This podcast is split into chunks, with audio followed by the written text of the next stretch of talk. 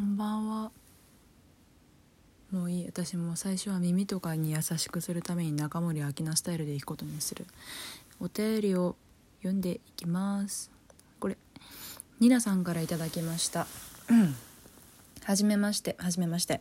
いつもメイクや言葉の表現に元気もらっています。ありがとうございます。今日は友達のことを相談させてください。私は大学の友達に課題の内容や締め切り日などをよく確認されます。耐えられていると思えば嬉しいし、答えることは苦ではありません。ほとんどの友達が教えてくれてありがとうと返信してくれるのですが、ある子だけ、分かった、そうだよね、と返信が来ます。しかも一番聞いてくる回数が多くメールで来ていた内容や大学のホームページを見ればわかることを確認してくるので一度は確認したのかと疑ってしまいます。ありがとうと言われるほどの内容じゃないことは分かっています。でも教えてもらったことに対して感謝しないのかなと思ってしまいます。何度か注意しようかなと思いましたが、えー心が狭いと思われたくなくて言えてません。そもそもこう思う私は心が狭いのでしょうか。マネさんだったらどうしますか？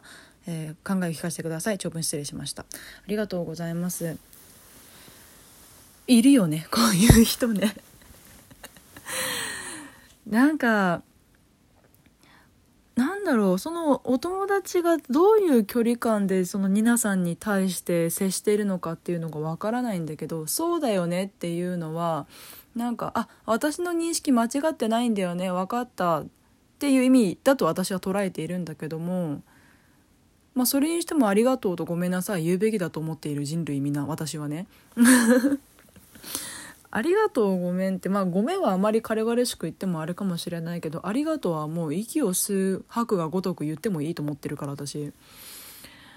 だからなんか別に感謝されたくてやってるわけじゃないことって何でもそうだけど感謝されたくてやってるわけじゃないことでもそれに対してあぐらをかかれたら気分悪いよね。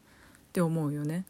なんか すごい今やるせい工事の関さんみたいだったって思うよね。そうだよね。つって。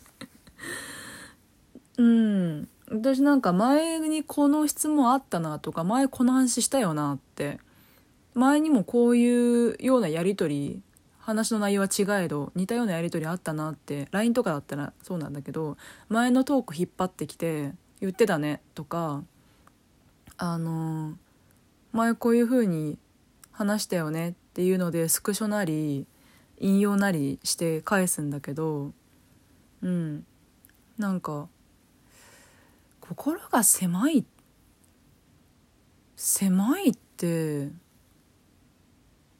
狭いってなんだろうってちょっと思っちゃうけどね。あの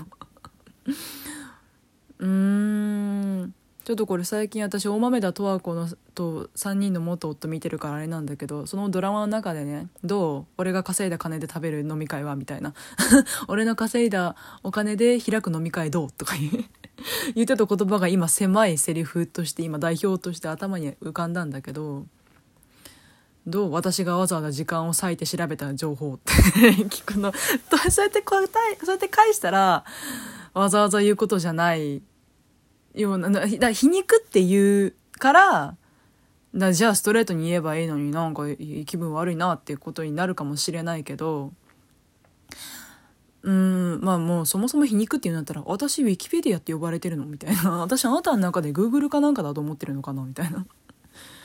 え私シリかなみたいな。シリと間違えて連絡してるワロみたいな感じで返 返せばとも言えるけどそれはあくまでねあのなんかそういう風に返せる友人間だったらねあれなんだけどしつこく言ってくるしつこく聞いてくるけどありがとうごめんだけは言ってくる子に「ウィキペディアじゃねえんだから調べてくれよ」って言えるのかもしらんけど今回に関してはなんか文面このねいただいたお便りから察する文面このお便りに書いてある文面からしか私はさせられないけどなんとなくちょっと高圧的な印象を私は抱いたのでだあの前にあったお便りのその先生のお悩みじゃないけど鏡のように接していいと思うんだよね。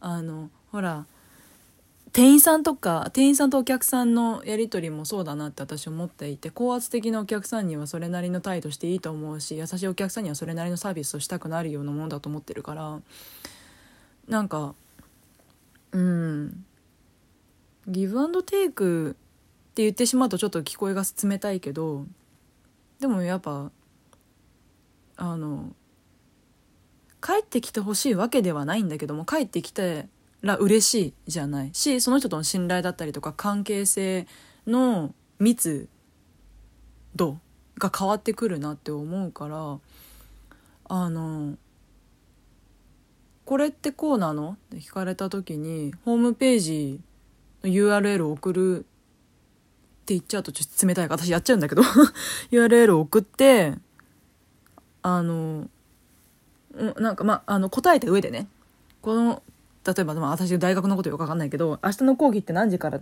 だよね？みたいな。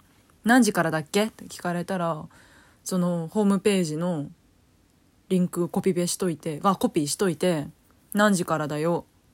でリンクを送るとか。それは案に調べてねってことだよね。そうだよねって言うぐらいなんだから調べてるんでしょうね。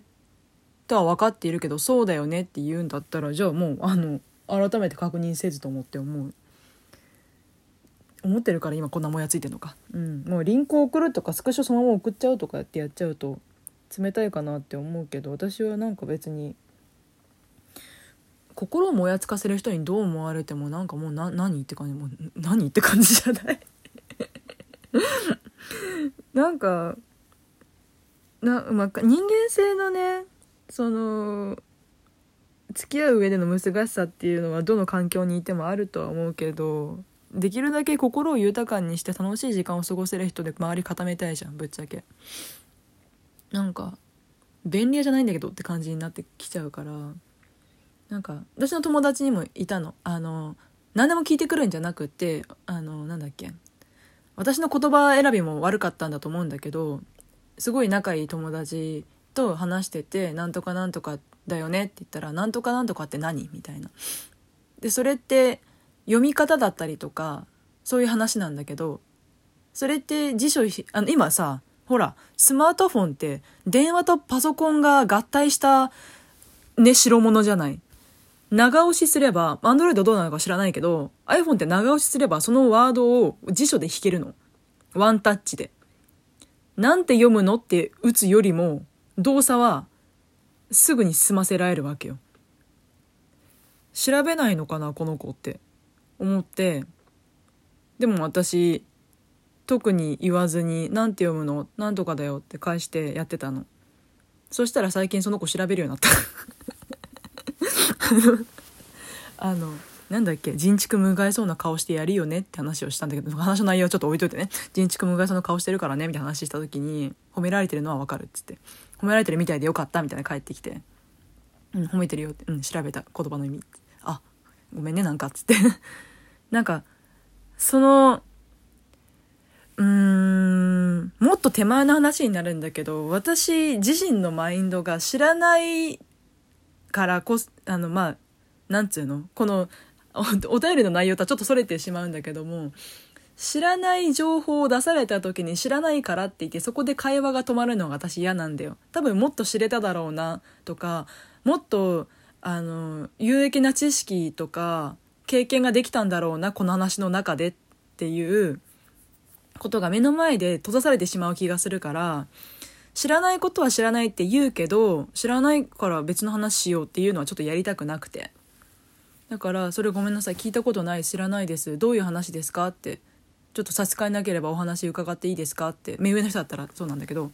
そうごめんそれ知らない。どういう話？とかどういうものってちょっと教えてもらってからその話を進めてもらえどうにかあの聞くんだけどね。私のマインドとしてはね。まあ感謝とかまた別だけどもあの姿勢の問題だよね。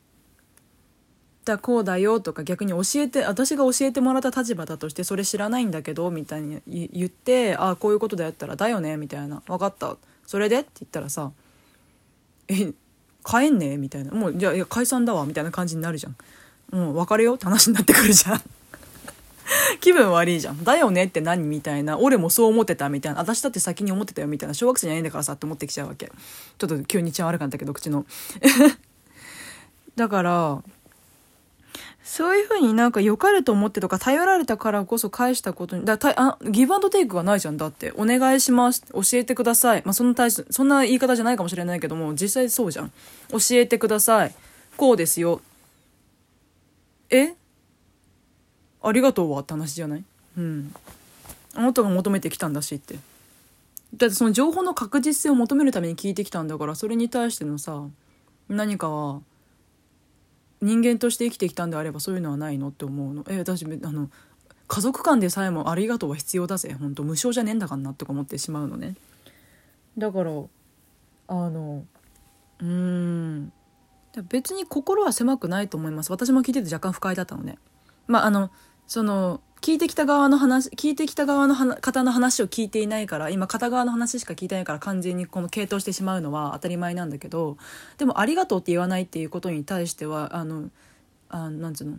やっぱり一種の不快感私は覚えているので別に心は狭いと私は思わないです。